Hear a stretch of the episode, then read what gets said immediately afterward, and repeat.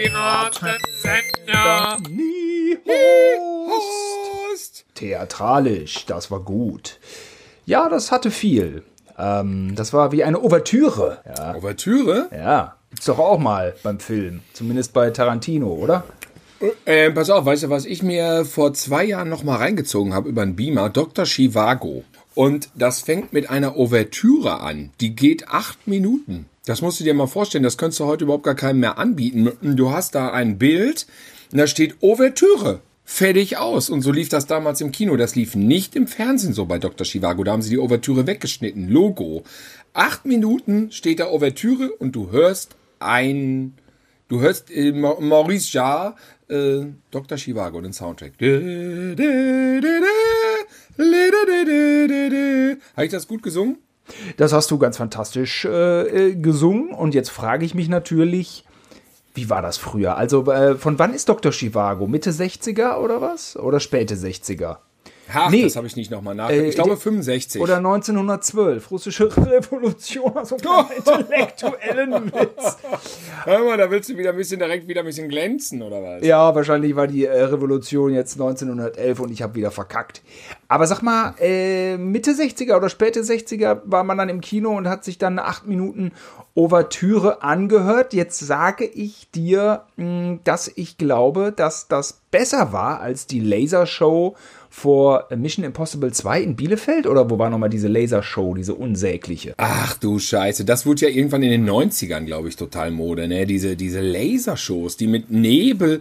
Äh, es machte gar keinen Sinn irgendwie, oder? Das hatte nichts. Es war so wie automatisierter Laserpointer von Arschlöchern, die Katzen ärgern. Ja, es ist, ist das ist richtig. Ja. Lästig war das. Musste man immer erst so noch so diese Lasershow über sich ergehen lassen und dachte sich, okay, ich will jetzt Last Boy Scout sehen. Warum muss ich jetzt diese Lasershow mir reinziehen? Ja, meinst du in den 90ern war das? Okay, in den 60ern hat man sich dann diese Ouvertüre gegeben, irgendwie verstehe ich das aber auch nicht. Dann so ein kleines. Ja, weißt du nicht noch, wir waren doch bei der Premiere bei The Hateful Eight, da gab es auch diese Ouvertüre. Ja. Denn Tarantino hat das eins zu eins übertragen. Ja, ja, klar, Tarantino halt, der ja immer so ein bisschen äh, zitiert hier und da.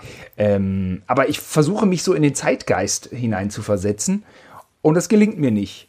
Aber warum eigentlich nicht bei einem so langen Film vorher so eine Ouvertüre, so ein Konzertding da, so ein Orchester, Orchestra. Warum? Ja, das warum Spiel mir das Lied vom Tod hängt das hinten dran. Das geht original hinten noch mal zehn Minuten länger, weil dann der Soundtrack noch mal einfach läuft vor Schwarzbild. Und wie würde man das jetzt da ist Henry Fonda, da ist Henry, Henry Fonda ist da schon verwest, Simon.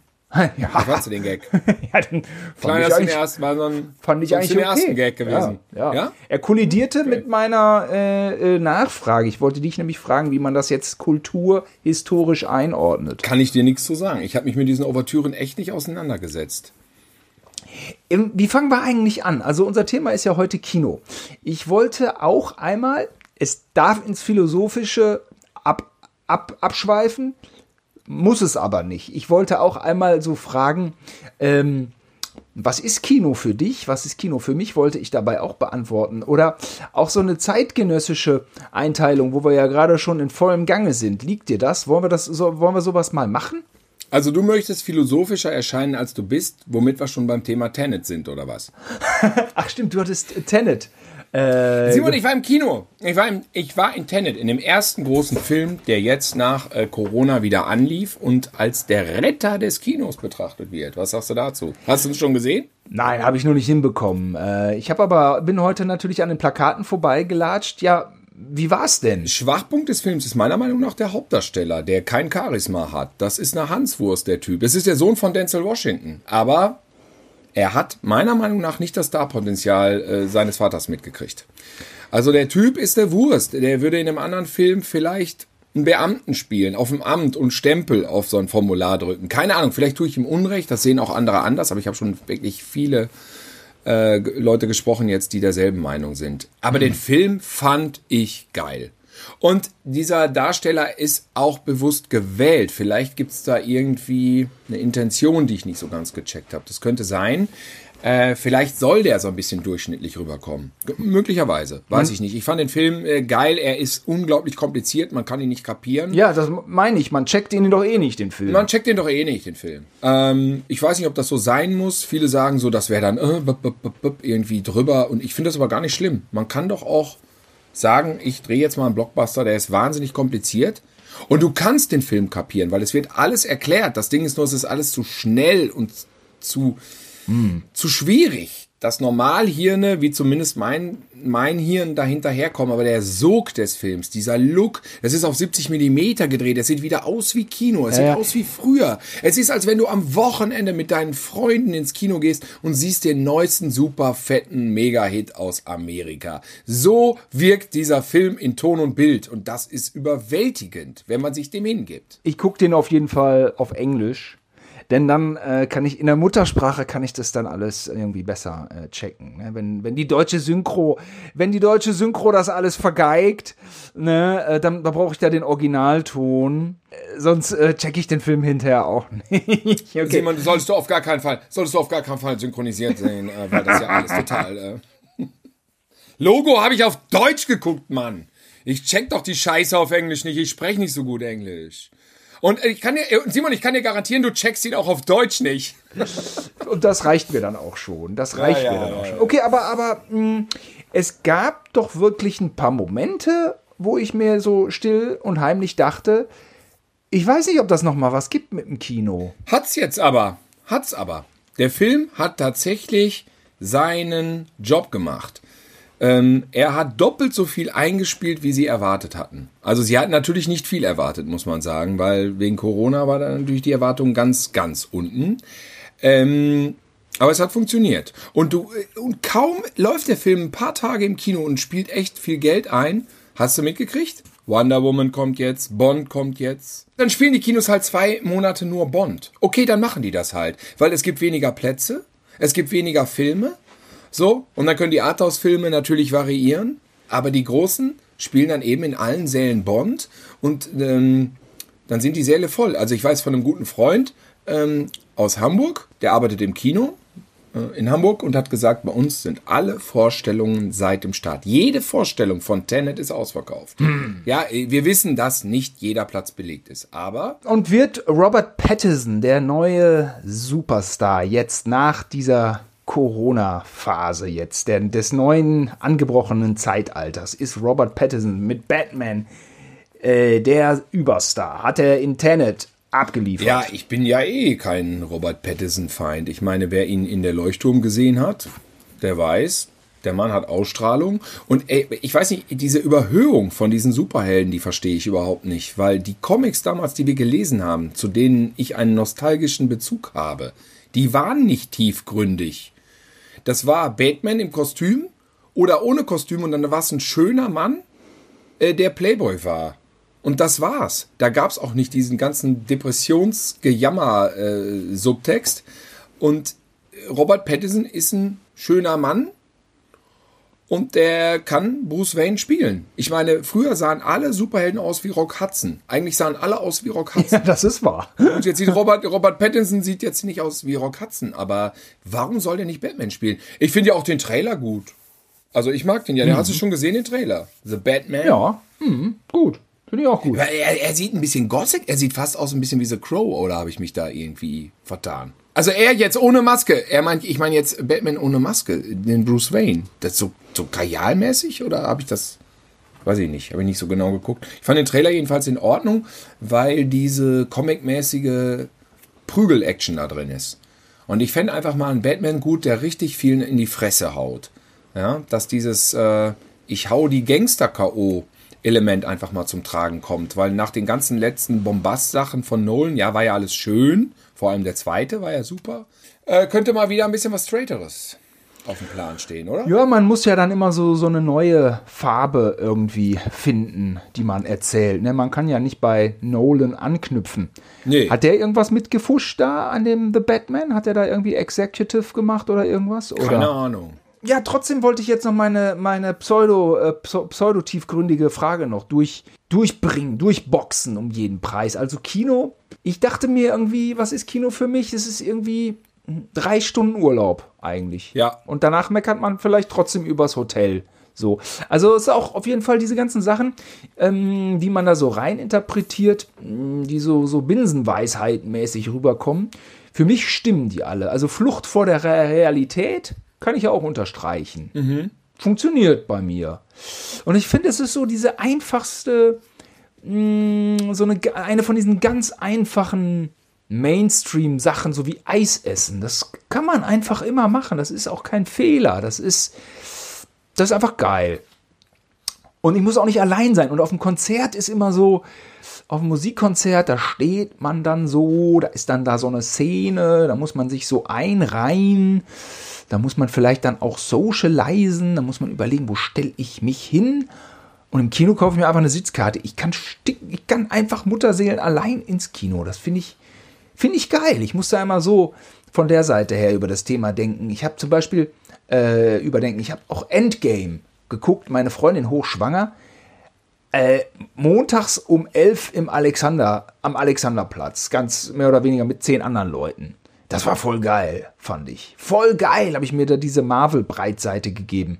Funktioniert bestens. Man sitzt einfach in einem dunklen Raum, konzentriert sich voll auf diese Welt, die einem geboten wird und äh, im Idealfall versinkt man dann da drin. Und ähm, das hat auf jeden Fall früher, bevor ich mit dem Kamerastudium angefangen habe, noch besser funktioniert. Nachdem ich das dann alles durchanalysiert habe, im Studium hat sich für mich zumindest zeitweise das komplett aufgelöst in Bild, Ton, Schnitt und ich konnte diese Filme nicht mehr genießen. Aber das geht mittlerweile dann wieder einigermaßen. Und klar, bei diesen Überwältigungsblockbustern äh, ist es manchmal dann immer ein Tick zu viel, um das alles durchzuanalysieren. Deswegen gebe ich mich dem auch gerne hin. Ich, mir hat der Endgame ja auch gut gefallen. Also diesen Infinity War, den fand ich ja so, oh, so triefend schwer und depressiv und Endgame war dann wieder so eine, so eine viel behalten habe ich auch nicht. Ne? Es ist dann so ein bisschen so ein. Habe ich alles vergessen. Ja, ich guck, muss ich jetzt auch nicht kaufen oder noch mal gucken.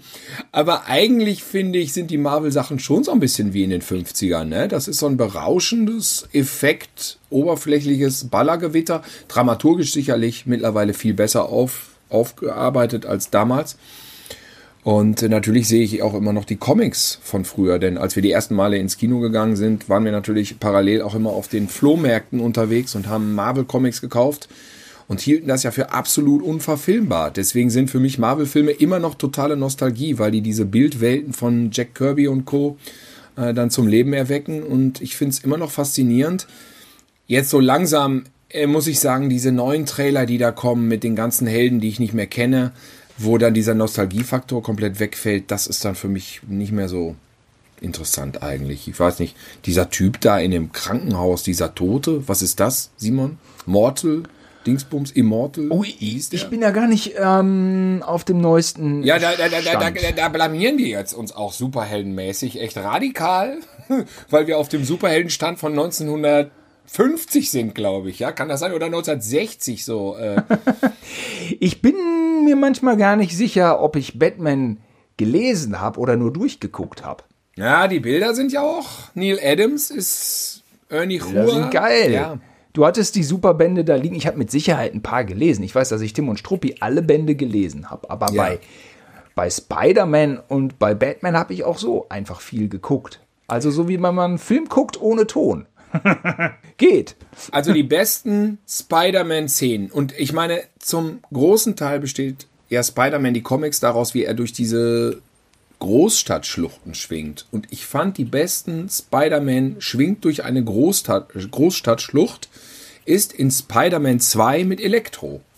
Das ist meiner Meinung nach eins zu eins verglichen mit diesen Comicbildern die beste Verfilmung. Ja, Elektro, dieser mit Jamie Foxx. Der war schon gut. Ja, also der Film, den, der ist ja lief nicht gut, ne? Ja. Aber egal, wir müssen uns nicht mit Superhelden aufhalten. Kino ist ja so viel mehr, es ist ja nicht nur Super. Man muss dazu sagen, es gab bis zur krassen Entwicklung der Computereffekte gab es ja den Superheldenfilm als solches nicht adäquat. Es ist ja erst durch diese Entwicklung von Computereffekten überhaupt möglich geworden, diese Bildwelten so zu übersetzen. Deswegen drehen sie natürlich jetzt seit zehn Jahren auch ein bisschen durch und übertreiben es mit den Superheldenverfilmungen. Aber Ja, vorher ja. ging es auch. Als erstes nicht, ne? ja eigentlich kamen die Dinosaurier, ne? Das war ja auch äh, ein großer Hit mit Jurassic Park, ne? Was Damit ist so ging das es los. größte, geilste, was jeder geil findet. Ja. Jedes Kind redet vom T-Rex. Ähm, damit ging es los. Und dann haben sich doch sehr schnell die, die Superhelden breit gemacht mit diesem Effektgewitter. Hätte ich auch nie gedacht. Irgendwie hatte diese Comic-Liebelei äh, früher ja auch immer so ein Underdog-Ding, dass die Helden alle eigentlich dann ähm, später nochmal fürs Kino wiederentdeckt werden und über äh, zwei Jahrzehnte das eben auch völlig dominieren. Ähm, hätte ich nie für möglich gehalten. Ich dachte, äh, Superhelden finden eigentlich alle doof, nur ich finde die geil. Das dachte ich schon bei dem ersten Batman von Tim Burton, ne? Hatte ich das schon mal erzählt? Ja. Es hieß, äh, Tim Burton dreht Batman, da dachte ich, was ist das für ein Film? Ein Film über einen Fledermausforscher wahrscheinlich. Was soll das? Das kann ja Batman gar nicht. Das kann ja nicht der Superheld sein. Kann den, nicht. kenn- den kenne ja nur ich.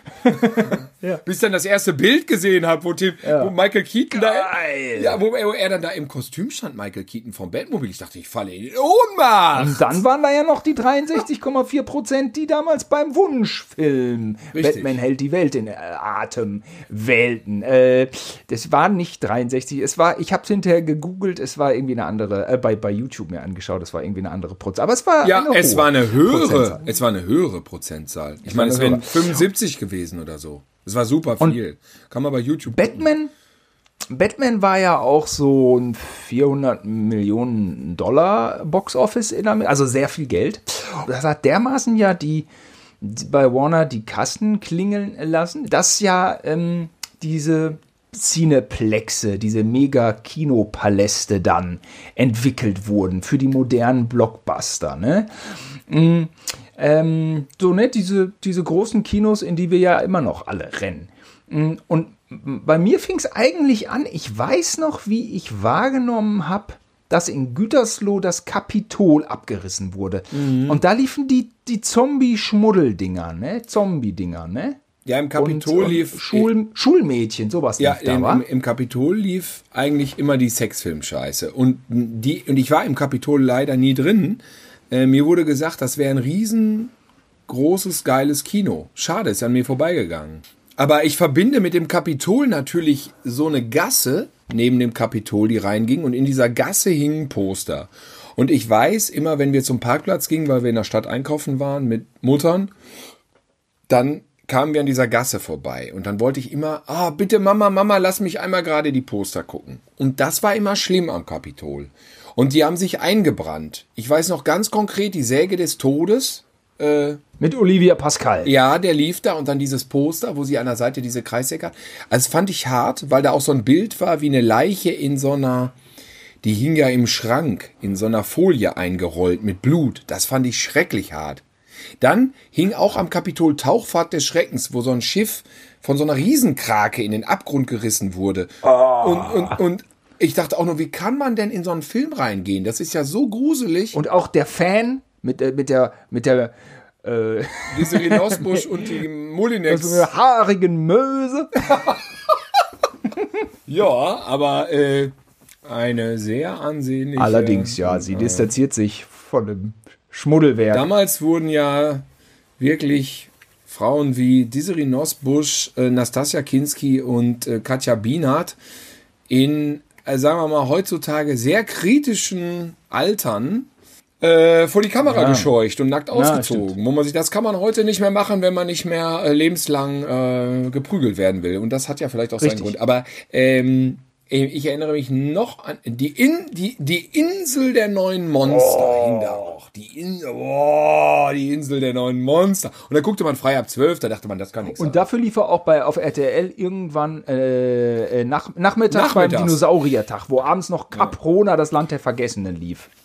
Aber das ist genau, und das ist ja bis heute so ein Faszinosum, diese Kinoposter in den Schaukästen. Und das ist auch wieder ein bisschen Abteilung Opa erzählt vom Krieg. Gibt's ja eigentlich nicht mehr. Es sind ja im Cinedom dann digital, äh, digitale äh, Leuchtreklamen, die dann da hängen, wo dann irgendwie diese immer gleichen Photoshop-Scheißposter dann eingeblendet werden im Wechsel. Ähm, ist ja völlig verloren gegangen. Also diese, dieser Grusel, wie ich das erste Mal vom Poster stand von Mad Max 2 auch und dachte mir, Gott, das ist ein Actionfilm, der ist ab 18. Was geht denn da ab? Dieses, es wurde ja auch so ein Mysterium erzeugt dadurch. Es wurden ja so Sachen behauptet auf den Postern und man kannte ja nur diese einzelnen Szenenfotos, die dann ausgestellt waren und dachte sich, boah, alle diese Szenen sind in einem Film. Aber wie kann man das, welche Handlung ist in diesem Film, dass diese Szenen alle in diesem Film vorkommen? Wieso hängt dieser Punker blutüberströmt hinter diesem Was Truck? muss da passiert sein? Wieso ist dieser Typ mit der Lederjacke und dieser Punker? Und wieso heißt der Mad Max? Und warum sind da diese Autos? Und warum spielt das in der Wüste? Und warum ist das ab 18? Wie schlimm ist Aber das? dieses eine Bild ähm, von dem Alain Delon, Reißer, rette deine Haut, Killer. Eine splitterfasernackte Frau auf dem Bett gefesselt. Jo. Er stürzt zur Tür rein und knallt einen ab, der aus dem Fenster fliegt. So viel passiert in diesem Ja. einen Bild. Man denkt nur so, boah, was ist das für ein Film? Ja, weil da wird man sich nicht reintrauen.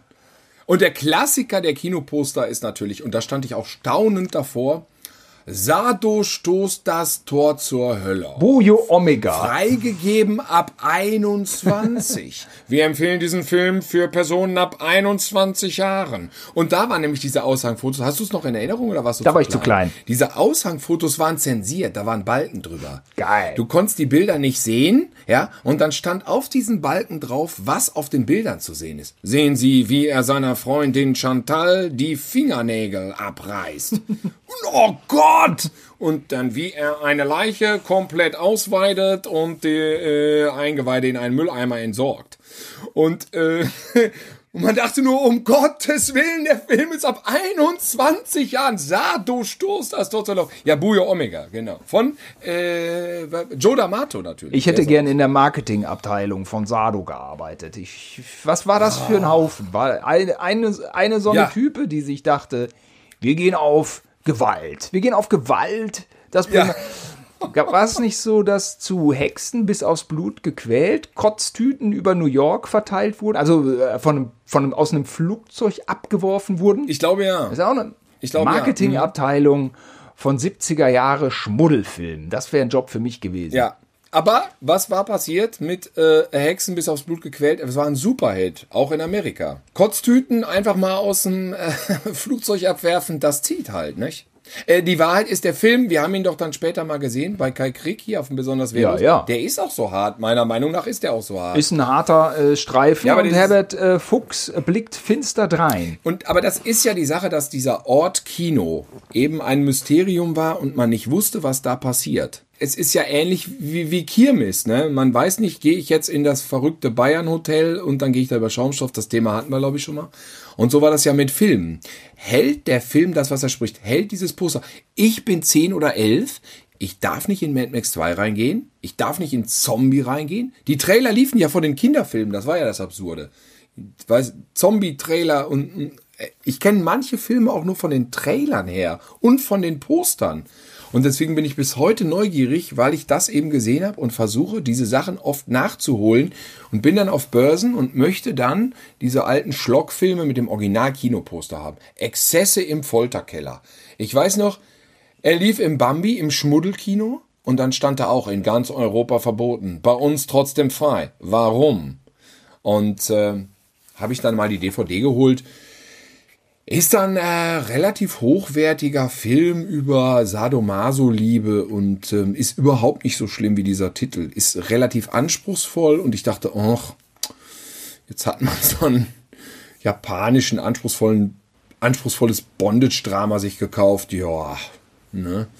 Ja, da waren dann, aber wie du sagst, ähm, man hätte in dieser Abteilung arbeiten müssen und sich solche Titel aus. Wir sind auf jeden Fall als Kinder so aufgewachsen, dass wir schon ehrfürchtig waren vom Kino und vor vielen Filmen und auch viel Angst davor. Man, man hatte Angst vor einer verstörenden Erfahrung. Und dann möchte ich meinen, ist unsere Generation auch mächtig leer ausgegangen.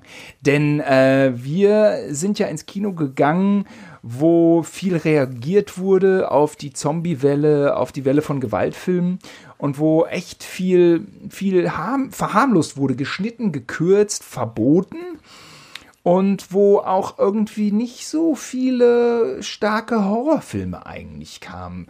Ich war dann erst so, als ich in The Ring drin war, so als 2001, 2002, so als dann so neue Dinger kamen, Saw, mhm. da war eigentlich für mich das erste Mal so Kino, Horrorkino, ähm, so, dass, dass ich wirklich einen Rappel gekriegt habe und dass es mich wirklich das Fürchten lernte. Und vorher war es immer so ein bisschen Mutprobe und viel so, ach, ist ja doch nicht so krass. Und es ging um gekürzte äh, Fassungen und so ein bisschen Schwanzvergleich, den habe ich geguckt. Aber dass ein Film so richtig äh, an den Eiern gepackt hat, das finde ich ist, bei, ist, ist lang nicht passiert. Er ist richtig. Der Horrorfilm war in den 90ern tot. Nicht? Und ähm, in den 80ern war man zu jung, durfte nicht rein. Anfang der 80er äh, hat man es mitgekriegt. Wie gesagt, wir haben die Poster alle gesehen. Und, und, auch den Trailer, Trailer von Zombie vor Bernhard und Bianca. Wir mussten das alles nachholen auf VHS. Es lief ja alles im Bambi immer. Bambi oder ne, Kapitol liefen die Sexfilme, im Bambi lief dann immer Fulci, Geisterstadt der Zombies, New York Ripper. Oder äh, die Rache, die hier, die nackt, egal, die ganze Kannibalen-Dinger liefen alle im Bambi. Schmuddelkino. So, war man zu klein. Dann in den 80ern, mh, hm, da kam dann diese Reanimator. Es war mit Horror nicht viel. Und in den 90ern war Horror total tot. Gab es einfach nicht. Und es ging bei mir, da würde ich fast sagen, ging es dann so los mit Schweigen der Lämmer und dann später mit Scream. Scream war natürlich nicht schlecht, aber das war auch weit und breit der einzige. Und das war dann auch gleichzeitig so, ja, war weit und so ein bisschen so Teenie-Kult und hatte so ein bisschen Humor. Ja. Und ich fand eigentlich, ja, also wie ich schon sagte, Saw und Ring die, das war dann mal so eine richtige Breitseite und das waren nicht die einzigen. Ja, ich finde The Ring ist, also, das ist tatsächlich ein Kinoerlebnis, was für mich jetzt persönlich nicht so lange her ist, was aber auch prägend war. Da war ich mit einer Freundin drin in Bielefeld und ich dachte, mir fliegt die Mütze weg. Ich fand den sowas von gruselig. Fürchterlich. Mein, mein lieber Schwan, ähm, da muss man erstmal gucken. Oh. Bis Conjuring, würde ich sagen, oder Insidious war das wirklich das Gruseligste. Jo, jo, jo, jo. Aber sag mal, Tilo, vor, war, Kapitol denn in etwa so wie Bahnhofslichtspiele, wo es diese schöne Dokumentation auf Arte gab? Oder wie muss man jetzt Kapitol einordnen? Bielefeld hatte doch bestimmt Bahnhofslichtspiele, oder? Bahnhofs, Bahnhofslichtspiele hatten wir ja auch, neben dem Stadttheater. Das ist ja das Kino, wo Papa dann äh, meinte, wir holen uns da eine Bank raus. Äh, die stellen wir bei uns im Garten. Ja, auf der haben wir Jahrzehnte gesessen. Jahrzehnte gesessen. Die sind gar nicht so lange weg, vielleicht vor zehn Jahren erst verschrottet worden.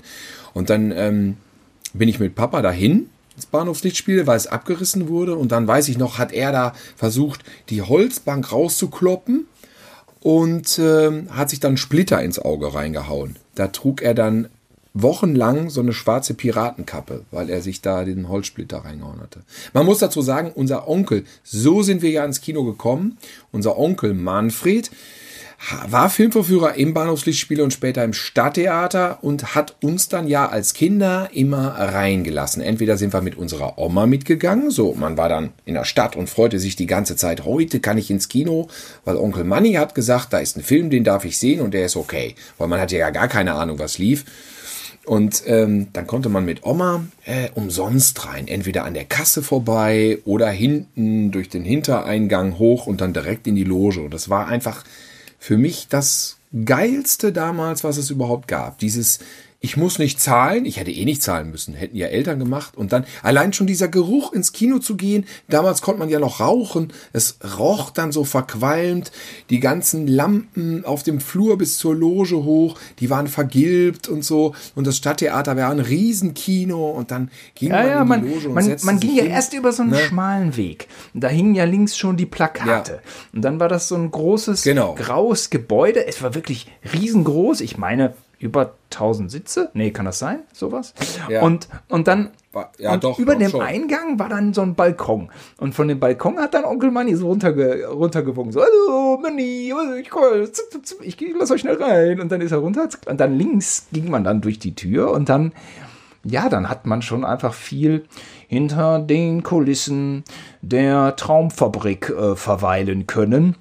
Und, und Echtfilm sehen können und was der, der Filmvorführer da alle macht, das war alles, äh, alles super spannend. Ja, und wir waren ja einmal mit, mit Oma in der, in der Loge, also im ersten Stock der Loge. Ja, ganz, ich war ganz, ganz oft mit Oma in der Loge und da waren ja diese freien, diese, diese freien Ja, genau, da waren so Oma-Sessel aufgestellt und da war ja diese Genau. runde Balustrade und auf der linken Seite, das war ja immer so unser Stammplatz und über uns war ja auch noch mal eine Richtig. Etage, da war ja die Raucher, die, die Raucheretage, die Raucherloge. Ich, ja, Oma hat sich dann immer zwei Sessel genommen, einen für die Füße zum Hinlegen und einen zum Sitzen und hat dann ja, ihr Sohn war der Ich, weiß Filmvorführer. ich war total, total aufgeregt, weil Batman hielt die Welt in Atem lief und sie war am Pennen. Oder äh, äh, da warst du doch auch mit. Das ausgekochte Schlitzohr ist wieder auf Achse, der neueste Super-Action-Film und Oma pennt einfach. Aber da konnte ich überhaupt nicht verstehen, wie die, wie die bei diesen spektakulären Filmen einfach da am Knacken war. Aber ja, das interessierte sie irgendwie alles nicht und Batman ging auch komplett an ihr vorbei. Also war ihr wurscht. Ja, ich habe ja auch mit ihr meinen ersten äh, Kinobesuch gehabt. Äh, unser Willi ist der Beste. Da war ich vier, glaube ich. Das war 1975. Es ist wirklich lange her. Und es war traumatisch, weil einfach äh, Heinz Erhardt äh, diesen Rolls-Royce da fährt und nicht, nicht unter Kontrolle hat. Und ich hatte Angst vor Autounfällen. Und ich dachte, Unterwäscheleien fährt Heinz Erhard lang. durch den Misthaufen, durch die Unterwäsche. Schrecklich. Und ich dachte, er fährt sich tot. Und ich habe einfach nur geheult. Und dann ist, mit, ist ja Oma mit mir da rausgegangen. Meinte so, der, der Junge, was habe ich ihm nur angetan? So schrecklich, der arme Junge. Ich gehe nie wieder mit ihm ins Kino, nie wieder. Aber der nächste Film erst Biene Maya.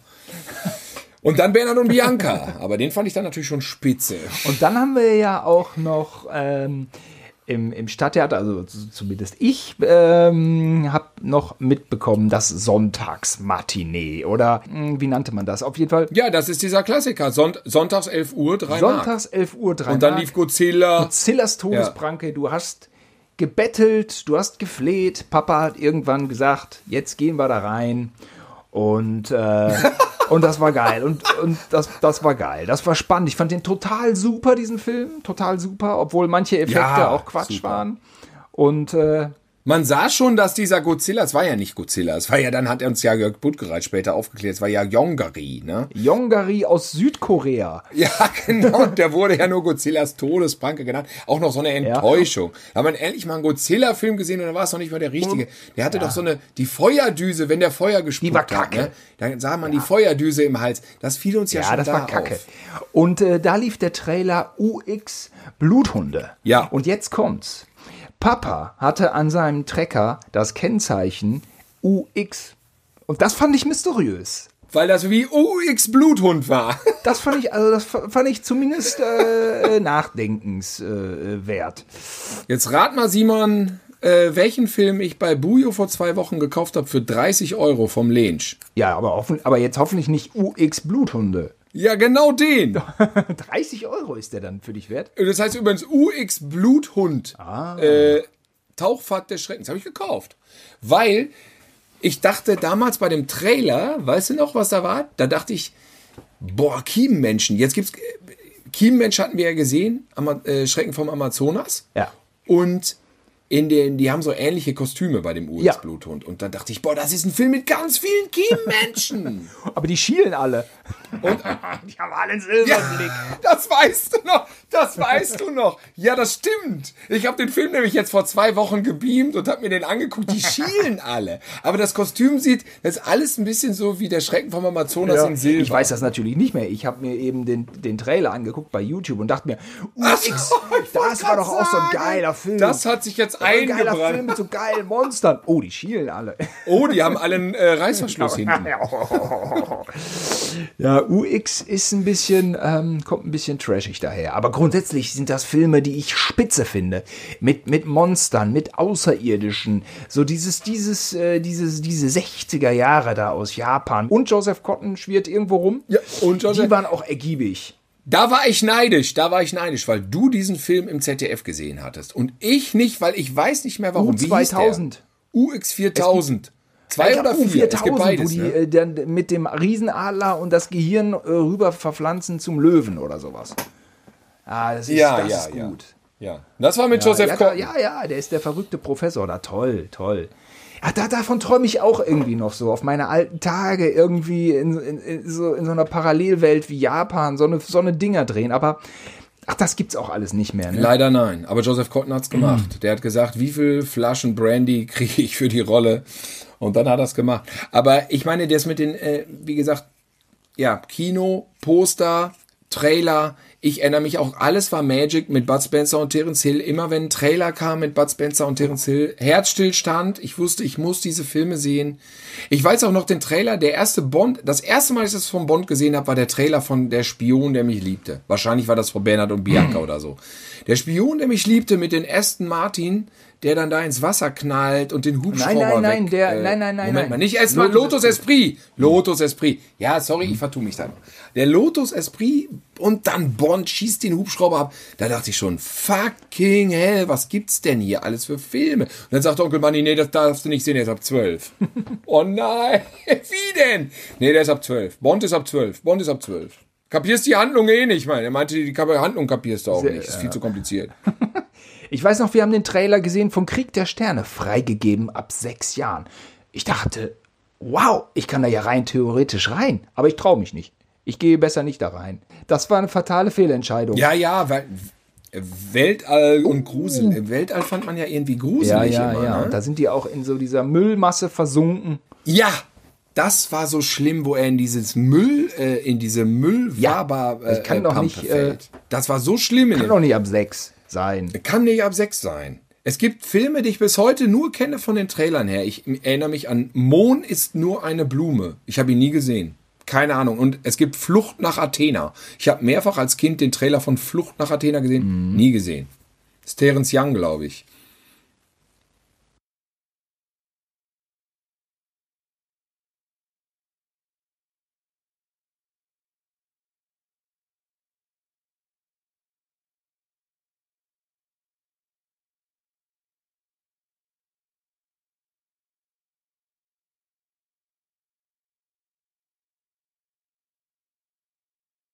Ist gar nicht lange her, da habe ich bei Papa so ein ähm, Buch gefunden. Da war handschriftlich eingetragen, alle Filme, die da in einem Kino liefen. Ich weiß nicht mehr, welches Kino es war. Vielleicht äh, Bahnhofslichtspiele war das. Ja, ja, Ja. okay. Und ich dachte so, ich kenne ja echt viele so ältere Filme und Trash-Filme. Dann gucke ich jetzt mal rein, was da alle für Knaller drin waren. Äh, was da alle für Knaller drin sind. Ich hab, kannte keinen Film. Ich kannte keinen Film. Ich habe mir zum Beispiel einen Titel merken können, zumindest, zumindest das. Britta, die nackte Malerin. Da, das Filme en masse, tonnenweise. Ich weiß nicht, wo sie geblieben sind. Ähm, scheinbar nicht erhaltenswert. Ja, Und das irgendwie so. unterschätzt man schon auch irgendwie ein Stück weit, dass, dass nur die Klassiker überleben. Ich weiß noch, ähm, die, die, die Kinoplakataushängung am Stadttheater von Zärtliche Cousinen, alle Bilder im Weichzeichner, den habe ich auch irgendwann bei RTL angeguckt. Habe ich vergessen. Ich glaube, irgendeine Irgendein, irgendein Star spielt mit, vielleicht Nastasia Kinski? Hm, Nee, Oder- ich glaube, es ist Jutta Speidel, oder? Ah, Jutta Speidel. Wund wunderbar, wunderbar. Ist es nicht? Ist es nicht? Ich glaube ja. so ein bisschen so Sexkram. Ich habe mir auch hier im Vorfeld zu unserem Podcast nochmal die erfolgreichsten deutschen Kinofilme angeguckt. Kann man da auf so einer Website ergoogeln bei Inside Kino mit allen Besucherzahlen. Ist ja lustig, finde ich. Ist ja lustig, wirklich dieser Kinogeschmack. Ist ja auch eine schräge Nummer, ne? Und wie viel Sex da auch da drin ist. Natürlich auch Lass Juckenkumpel und, und Schund. Und äh, einfach, einfach Filme äh, unter deutscher Beteiligung, was man so gar nicht auf dem Schirm hatte.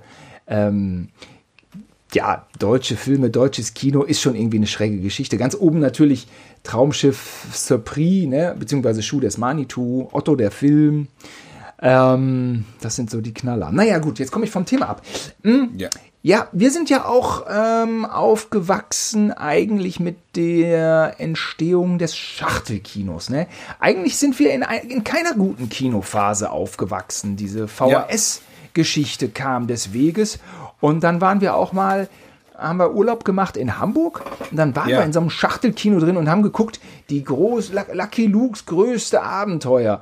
Und das Das- lief das dann war- irgendwie drei ja. Jahre später äh, äh, zerschnibbelt sozusagen im, im Regionalprogramm, ne? Ja, das war einfach nur, glaube ich, drei oder vier Folgen von dieser Serie zusammen. Genau wie ich Biene Meier ein paar Jahre, also in den 70ern noch gesehen hatte, wo einfach nur drei Biene Meier Folgen aneinander geknallt Was ist waren. denn das eigentlich für ein Beschiss? Ja, weil das kriegst du noch auf DVD. Ich habe die DVD von diesem Biene Meier Ding, weil ich dachte, jetzt gucke ich mal, was das war. Da stand Biene Meier, der Kinofilm, steht drauf auf der DVD. Reingelegt, das sind einfach vier Folgen, ohne Vor- und Abspann. Naja, gut, wieso nicht? Die Eltern in den 70ern sind dann in die Kinos gegangen. Ja, ja, alles was Geld bringt. Weißt du noch, äh, in Köln, der Ufer Filmpalast ähm, vor seinem Umbau, das war ja noch so ein richtiges Schachtelding. Was hab ich da noch in Kabinen abgehangen? Also, Aber du sagst schon, äh, das ist schon richtig. Also das in Hamburg war ein Schock. Oder wir waren doch noch nie vorher in so einem kleinen Kino Ja, das gewesen. war schlimm. Und dann noch dieser schlechte Lucky Luke-Film. Ich weiß noch, dass im Foyer die Poster hingen von äh, Rückkehr der Jedi-Ritter, wo ich dachte, ja, den, den würde ich jetzt lieber gucken. Aber der lief da noch nicht. Der stand da nur, der stand da nur als gewesen. Ankündigung, genau. Da stand dann so demnächst, demnächst. Und so, oh, wir waren im Zong. oh. Tor 1. Mann, oh Mann. Aber was damals ging, weißt du noch, wo wir in Spielen das Lied vom Tod waren und die ganzen Rocker vor uns am Rauchen waren? Reda Wiedenbrück. War auch in den 80ern. Du, in Reda Wiedenbrück. Ja, und die ganze ja, Zeit, ja. das erste Mal spielen wir das Lied vom Tod. 85, 86, weiß ich. Du durftest da gar nicht rein eigentlich, fällt mir auf. Ist egal. Nee, nee. Bin ich Und aber. dann waren die vor uns alle am Perzen, diese Rockertypen. Immer am Perzen, am Perzen. Aber es war irgendwie, ähm, ja, dieses, das ist so, wenn ich manchmal in Räume gehe, die so verraucht sind oder wenn da so alte Stühle sind und dann kommt plötzlich der Geruch auf aus dem Kino damals, den ich mit dem Stadttheater assoziiere. Dann sofort, ah nein, Stadt, Kino, äh, ich muss in eine Loge. Das ist vom Geruch so krass belegt. Verrauchte alte Sessel. Irgendwie so. Mit einem muffigen Vorhang. Ähm, und die heiligen Hallen, ich setze mich hin, Licht geht aus. Ich weiß nicht, was jetzt kommt. Hoffentlich wird's nicht, hoffentlich sind die Trailer nicht so schlimm. Das war früher so. Ich muss irgendwie durchkommen zu Kapp und Kappa. Hoffentlich sind die Trailer nicht so schlimm. Und dann war es irgendwann eine Diskussion so, naja, man kann ja jetzt nicht zu schlimmen Horrorfilmen irgendwie die Trailer vor den Kinderfilmen zeigen. Da haben sich jetzt auch Eltern beschwert. Und dann wurde es ja irgendwann reguliert. Dann durfte man ja vor den Kinderfilmen auch nur Trailer zeigen äh, von Kinderfilmen. Das war ja wirklich anders vorher. Da musste man da als Kind durch. Und das war ein Leiden. Ah, Kannst du dich noch an die Dias erinnern? Ja, natürlich. Bartrup wir hatten auch wirklich Bartropikaner, meine ich, in, äh, in Gütersloh, oder? Ja, immer so die Oder- Dias. Das ging doch manchmal 20 Minuten Dia- Dia-Werbung. Einfach so eine Dia-Schau mit. ich weiß Tonband auch, dazu. Pizzeria da Rocco. Ja. Genießen Sie die spritzige Coke und die fruchtige Fanta. Da haben wir uns immer gefreut, wenn Restaurante da Rocco kam. Spritzige Coke. Und da hatte Onkel Manni am meisten mit zu tun. Er musste ja immer die Dias dann da so hin und her äh, schütteln. Ja, in so einem Teil hat er die mal reingesetzt, eins rausgezogen und, das andere rein. Ja, und dann immer so vor die Linse. Wurde das Geld verdient, die Werbung. Ich fand es auch faszinierend, faszinierend, einmal einen ganzen Film nur aus dem Vorführraum zu Hast gucken. du gemacht? Ich weiß noch, da war City-Treff. Dann, wir haben ihn besucht, einfach im Vorführraum. Und ich sag, was läuft denn jetzt? Ja, hier läuft hier Mickey Mouse. Und dann liefen so Mickey Mouse Kurzfilme. Äh, ich glaube, Donald Duck geht in die Luft, hieß das oder so. Und das war so eine Compilation. Und dann hat er gesagt, hier komm, setz dich auf den Stuhl. Und dann guckte ich durch so ein, so ein Guckfenster in den Saal und habe den ganzen Film aus dem Vorführraum ausgesehen. Und er hat natürlich immer diese riesen Rollen, dann die Filmrollen rein, raus. Der hat sich ja auch so ausgedrückt wie, der Film ist besonders lang, der hat acht, äh, acht Akte. So. Acht Spur, acht Rollen. Ja. Acht. Rollen. Ja, acht Rollen. Oh, ne? acht Rollen. Das war dann, Was? Jetzt, jetzt spielen wir den neuen King Kong und er hat irgendwie neun Akte. Da wusstest du, boah, ne, neun Akte, ne, neun Rollen, das ist ja ein endlos langer Film, mein Gott. Und da musste er die Teile da immer rein. Und dann immer den Übergang schaffen von Filmrolle zu Filmrolle, Filmspule zu Spiele, immer so, dass das, dass das möglichst reibungslos natürlich klappte. Und Besucherrekord hatte irgendwann Police Academy 2. Da war ich aber auch drin. Das war echt. An dem aber ich- Wochenende?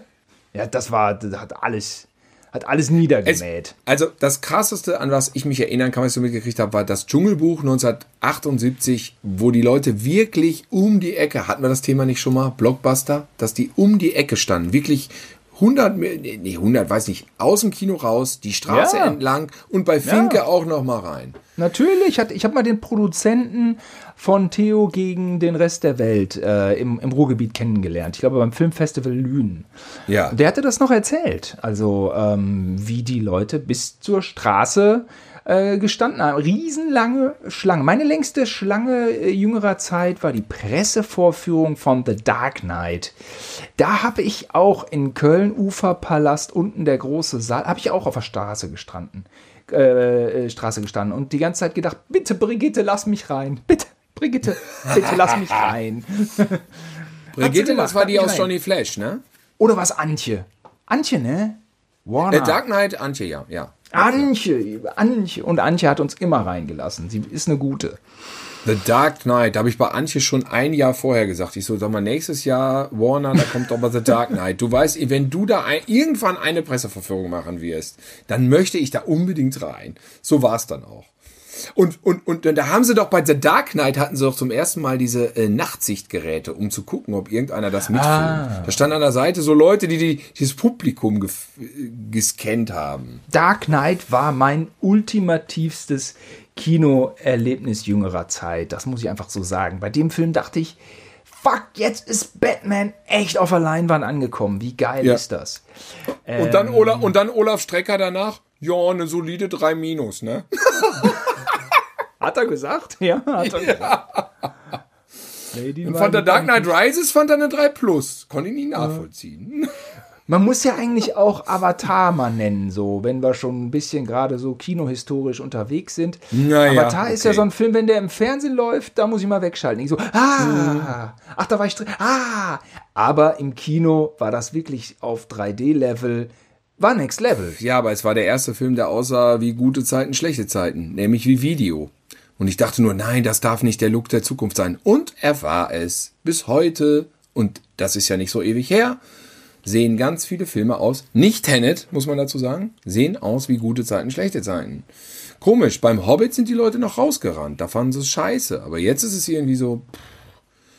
Wobei nicht jeder Film, muss man sagen. Und es muss auch nicht so aussehen. Nur weil jetzt digital gedreht wird und nicht mehr auf 35 mm, muss es nicht so aussehen. Ich sage nur Mission Impossible 5.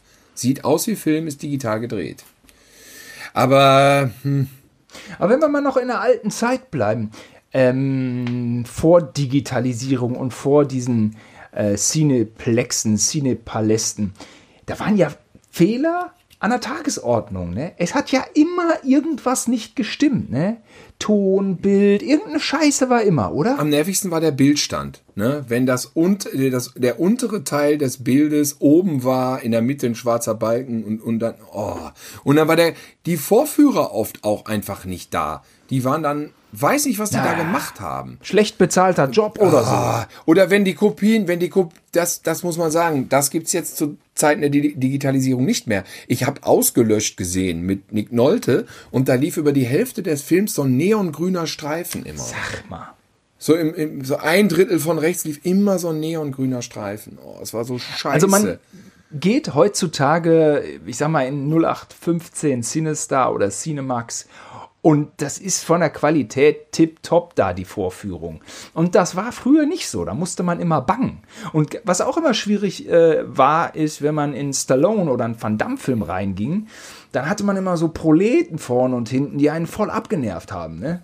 ja. Weißt du noch, bei Deep Star 6, wo wir hinten äh, die Reihe hinter uns durch die Bank mit so Vollassis war, die die ganze Zeit so, oh, die waren so anstrengend, die waren so ätzend.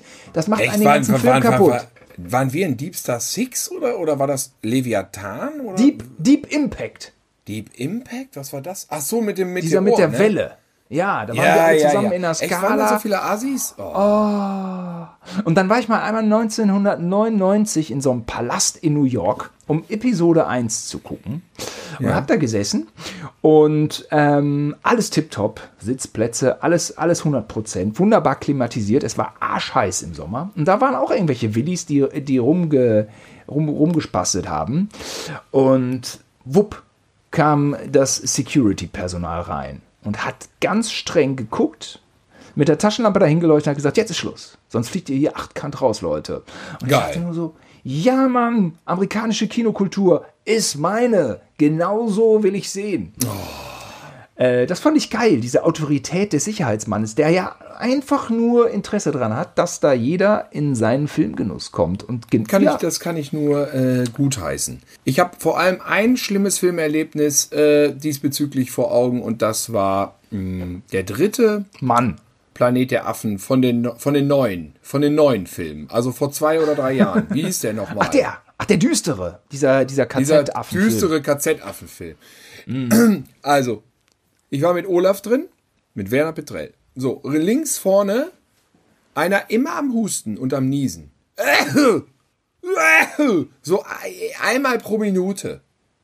Neben uns zwei Frauen, die immer lachen mussten, weil, jetzt halte ich fest, Affen in dem Film menschliche Rollen spielten. Das heißt, immer wenn ein Affe auf der Leinwand erschien und sich menschlich verhalten hat, gesprochen hat, fanden sie lächerlich, dass Affen so wie Menschen hantieren. Ja. Ähm, war ein Film, der fast nur aus Affen bestand, ja? War der Matthias Schweighöfer-Film irgendwie plötzlich abgesetzt worden? Wahrscheinlich, Dass die dann ja. irgendwie. Ähm, Fanden sie lustig, ja. Da lief jetzt irgendwie What a Man, äh, war dann irgendwie ausgefallen, weil die Festplatte abgeraucht war, ich weiß nicht. Und dann hinter uns Leute immer am Fressen und am Labern. Immer am Fressen und am Labern. Und alles drei, die ganze Zeit, ey, sind irre geworden. Wir sind irre geworden. Sag mal, früher war auch immer, wir, wir, wir, wir, ähm, wir reden heute äh, kurz und quer, aber ähm, unsere Hörer wissen, Kino ist bei uns ein emotionales Thema und da kann man nicht so ganz strukturiert daher labern. Genau. Das Thema Stadttheater, nicht das Thema, äh, das Kino Stadttheater kam ja jetzt schon öfter vor. Ähm, das hatte auch so eine komische Bauart. Also die Leute, die in der ersten Reihe gesessen haben, die, die litten eigentlich hinterher dann an Nackenstarre. Ne? Die haben ja komplett, es war ja eine totale Arschkarte da. Ne? Erste Reihe Stadttheater war doch überhaupt nicht wirklich ein Platz. Ne? Die haben dann so, so da hochgeguckt. Ich würde sagen, nicht schlimmer als heutzutage erster Nee. Reihe. Weil das, das war ja, äh, das ging ja dann noch, da war ja noch eine Bühne, eine große. Und dann Mhm. kam die Leinwand. Man sieht das Kino in Captain Cosmotic, wenn Powerbitch und Captain Cosmotic ins Kino gehen. Das ist, es ist natürlich abgerissen mittlerweile, aber da kann man es nochmal sich anschauen. Aber genauso dämlich ist ja auch immer, sich immer nach ganz hinten, ganz hinten äh, zu setzen. Da kann man es ja auch auf dem Fernseher gucken. Also, Eben. wie sagte nochmal dein Professor, Kino wird gemacht für das erste Drittel der Sitzplätze. Genau, im Prinzip schon, ja klar. Das Verhältnis ist ja dann das Interessanteste da. Ne? Also ich setze, ich sitze am liebsten Ja. immer Mitte, Mitte. Wie, äh, der schrecklichste Platz, den ich je hatte, weiß ich aber auch noch. Das war Blade 3. Das war, äh, da warst du auch dabei und Alex auch. Das war, ich glaube, die zweite Reihe im großen Cinedom und dann ganz links außen. Ah, das war hart, ja, aber wir wollten ihn unbedingt sehen. Aber dann war Blade 3 auch so ein bisschen. Du fandst ihn gut, ne? Fandst du Herr. nicht gut? Alle Ja. fanden ihn scheiße und du fandst ihn gut? Das war auch so ein verwunderliches Ah. Ding da.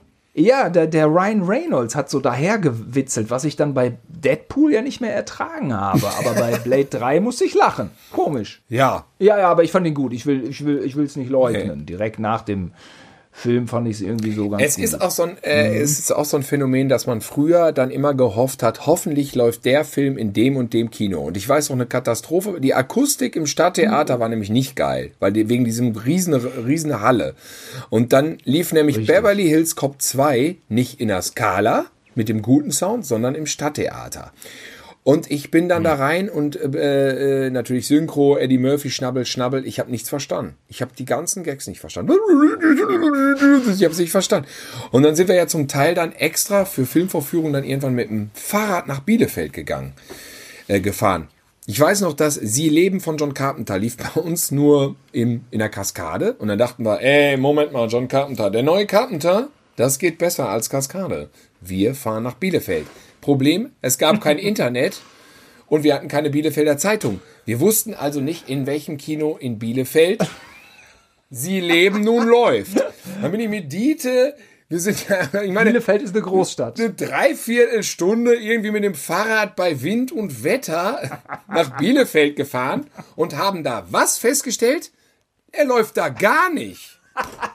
Dann sind wir wieder zurückgefahren und sind in eine Kaskade gegangen, 17, 1745 oder so. Ja, war erbärmlich. War eine erbärmliche Aktion. Sag mal, Tilo, wir haben ja schon wieder eine Menge äh, ge, äh, geredet. Ähm, du weißt, dass wir dann auch immer gerne das äh, Thema der Pornografie hinzuziehen, ja. um unsere Hörer nach hinten raus zufrieden stimmen äh, zu können. Äh, so, lange Rede, kurzer Sinn. Wir hatten ja auch immer das Pornokino, Atrium. Also die Annonce im Stadttheater, man kann sie manchmal auf dem Facebook-Profil bei dir nochmal so sehen. Ne? Die war ja in einer äh, in der Zeitung immer, in der Neuen Westfälischen, am Donnerstag immer die Kinofilme. Und das war ja immer spannend, was so läuft mhm. und so. Wusste man ja nicht vorher. Nee. Und äh, ganz rechts war ja immer das Atrium mit einem Fick-Film. Es waren ja immer so sechs Kinos nebeneinander. Immer am selben, äh, sehr, genau gleich platziert in diesen Werbeanzeigen. Wie muss man sich das heutzutage vorstellen? Man kommt in dieses nicht unbedingt kleine Kino. Ich habe da später dann, da war das weg von dem Porno-Ding, ähm, habe ich dann noch Lola Rent geguckt und so. Ähm, man kommt da rein in dieses Kino und da wird dann kollektives Gewichse oder wie muss ich, man sich ich habe ich habe es tatsächlich leider ist das an mir total oh leider weiß ich nicht ist das an mir vorbeigegangen Diete war einmal drin und meinte, man muss 12 Mark zahlen, was damals echt viel war, weil eine normale Kinokarte kostete 3,50 oder 4,50. Und da musste man. Oder 5,50. Oder 5,50, das war dann abends, ne? Ähm, aber ich glaube, über 6 ging es nicht. So, und dann ähm, war es da, aber so musstest du 12 Mark zahlen und es war dann eine, äh, er hat dann eine Sektflasche gekauft dafür. Für, für, für 12 Mark. Das war so wie Prostitution. Du bezahlst nicht für den Porno, weil das wäre Prostitution. Du bezahlst für eine Flasche Sekt. So war das da wohl im Atrium. Ja. Und es war ja ein Top-Kino eigentlich. Fakt ist, es wurde irgendwann vom Pornokino zum normalen, regulären Kino. Äh, das Atrium. Und dann konnte man. Der erste Film, der da lief, war, glaube ich, Phantomkommando tatsächlich. Also ab 18 immerhin auch noch. Aber da durfte ich natürlich nicht rein. Genauso wenig wie in Terminator war ja auch ab 18. Ich durfte, durfte nicht in Rambo 3 rein. Ja, da war ich zweimal drin, ey. Was willst du denn? Was ist denn dein Lieblingskino in Deutschland?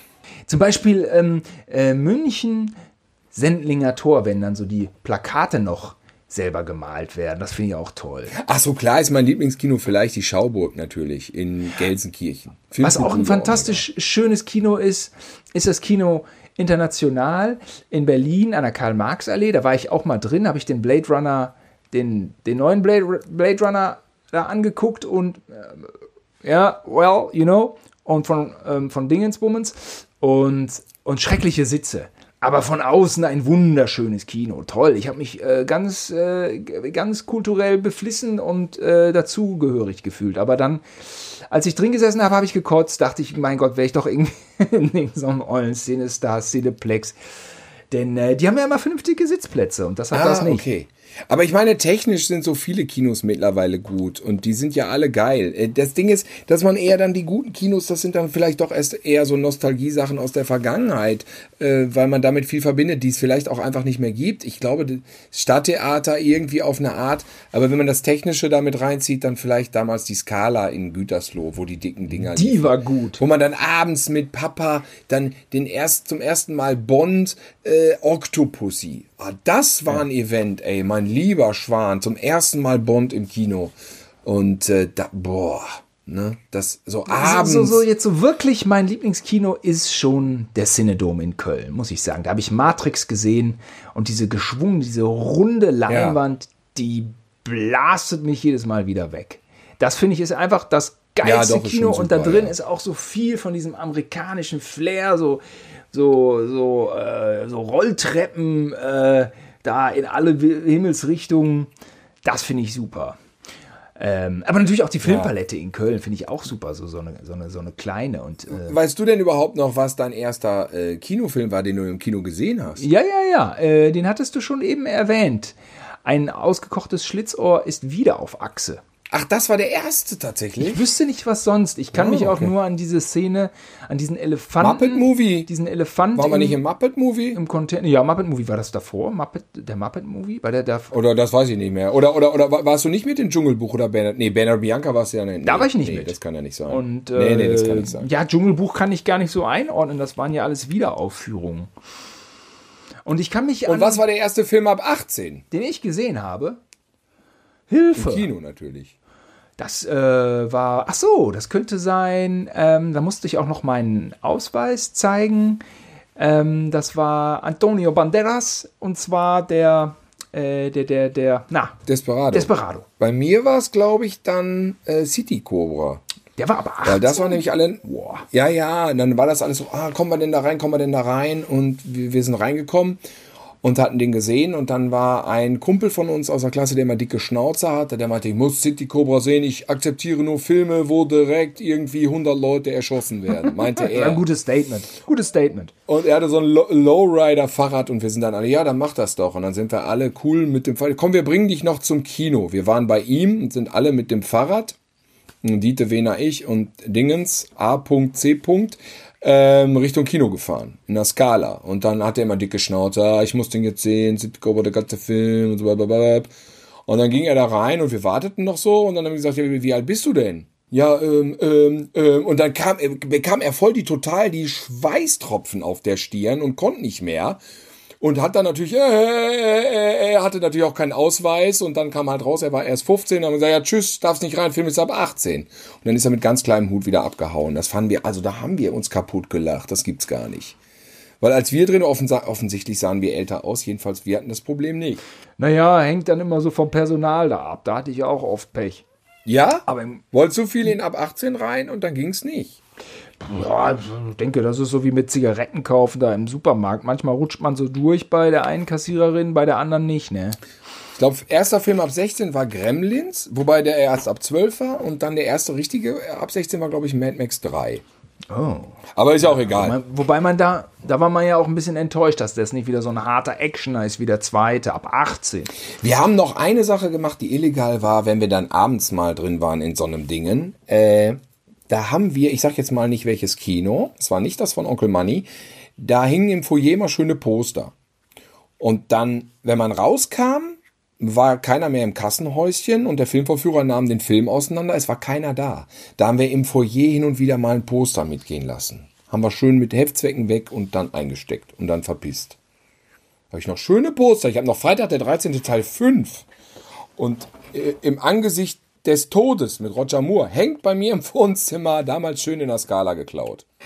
Ja, jetzt habe ich doch gesagt, aber das Kino ist ja abgerissen. Über, äh, okay, über Onkel Money haben wir ja eh die geilsten Pappaufsteller äh, bekommen. Zum Beispiel auf dem Highway ist wieder die Hölle los. Stand bei uns Ja. äh, zehn Jahre neben der Tischtennisplatte. Außerdem Superman, Christopher Reeve und Robin Hood. Sämtliche Pappaufsteller bei uns ausgestellt. Fantastisch. Ja, Der Profi Der Profi. 2. ja, der Profi 2, wo Belmondo so etwas zu lange Beine hat, aber ist egal. Ist Belmondo, eine Knarre, geiler Aufsteller, stand immer im Zimmer. Super. Aber als das Stadttheater abgerissen wurde, da, also das war traurig, mein lieber Schwan. Ja, ey. natürlich. Da war doch erst, die hatten doch nebenan, hatten die gebaut und da war so ein Bagger, der, die wollten das Grundstück irgendwie haben. Da gab es irgendwie so Gemauschel und das dann ein Bagger in das leicht baufällige Stadttheater reingefahren und dann äh, musste es abgerissen werden und manch einer hatte die Vermutung, dass es Sabotage war, dass extra der Bagger da reingefahren ist, äh, um diesen Abbruch so, sozusagen zu beschleunigen und ähm, den Platz frei zu machen. Und jetzt sieht man nichts mehr von diesem Stadttheater. Es ist Ein völlig Stück Gütersloher. Geschichte vom Erdboden verschluckt. Für uns identitätsstiftend. Einfach nicht mehr auffindbar. Dahinter war auch noch Hallmann. Das war ein guter Imbiss. Da konnte man dicke Rippe kaufen. Empfohlen Ja. von Onkel Money höchstpersönlich. Ähm, na gut, Hallmann gibt's noch. Aber nicht da. Ja, finde ich auch. Ich bin, tatsächlich gehe ich da manchmal immer noch lang und denke, Mensch, schade, dass das Stadttheater nicht mehr hier ist. Naja, aber unser Podcast, Thilo, Ja. wird die nächsten 100 Jahre noch überleben. Äh, von, dem, von dem wir uns jetzt auch Richtig. wieder, wie ich fürchte, verabschieden müssen. Denn wir haben schon wieder ein geschlagenes Stündchen durchgebracht.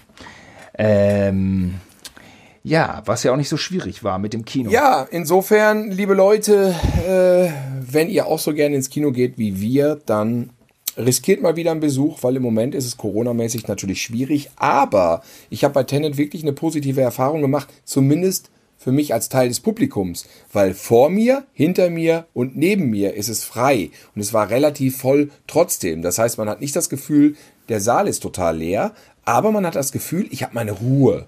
Ja, vor, vor mir, so keiner frisst, keiner labert ähm, und ich kriege auch kein Corona. Also ehrlich gesagt, das war ganz geil. Und es lacht ja auch keiner. Nö. Man lacht ja. nee, lachen tut keiner und sie gehen immer alle raus und ist immer alles scheiße. Ja. Ne? Das war ja früher schon so. Man ging aus dem geilsten Film und dann hörte man so, die anderen Leute ist immer alles scheiße. Ja, aber das kriegt man ja auch heutzutage im Internet immer mit. Man sieht den geilsten Film, denkt so, wow, guckt im Internet, ja, wieder alles scheiße. ich, ich sitze da im Kino, es, es ist offensichtlich ein guter Gag, ich bin der Einzige, der lacht. Ja, ich kenne das. Wo ich, mir, äh, wo ich denke, äh, ja, okay. Und ausgerechnet, ich arbeite auch das man so manchmal. Und dann mache ich auch Witze, wo keiner lacht, außer einer irgendwo auf der Welt. Naja, gut. Ähm, ja, ich gehe auch mal, ich freue mich auch schon, auch schon auf, auf Tan Tanet. Ja, gucke ich mir auch an. Ich muss ein bisschen hier wegen Babysitter und sowas alles machen. ich. Guck dir an. Was singen wir dann noch für ein Lied? Ich dachte mir vielleicht, dann könnte man singen einen Song aus Das Dschungelbuch. Zum Beispiel äh, Schubidu, ich wäre so gern wie du. Ich möchte gehen wie du, stehen wie du. Uhuhu. Ein Affe kann, kann, kann sein wie ein Mann, Mann, Mann. Sein wie ein Mann, so ein Mann wie du. Juhu. Bye, bye, bis zur nächsten Woche.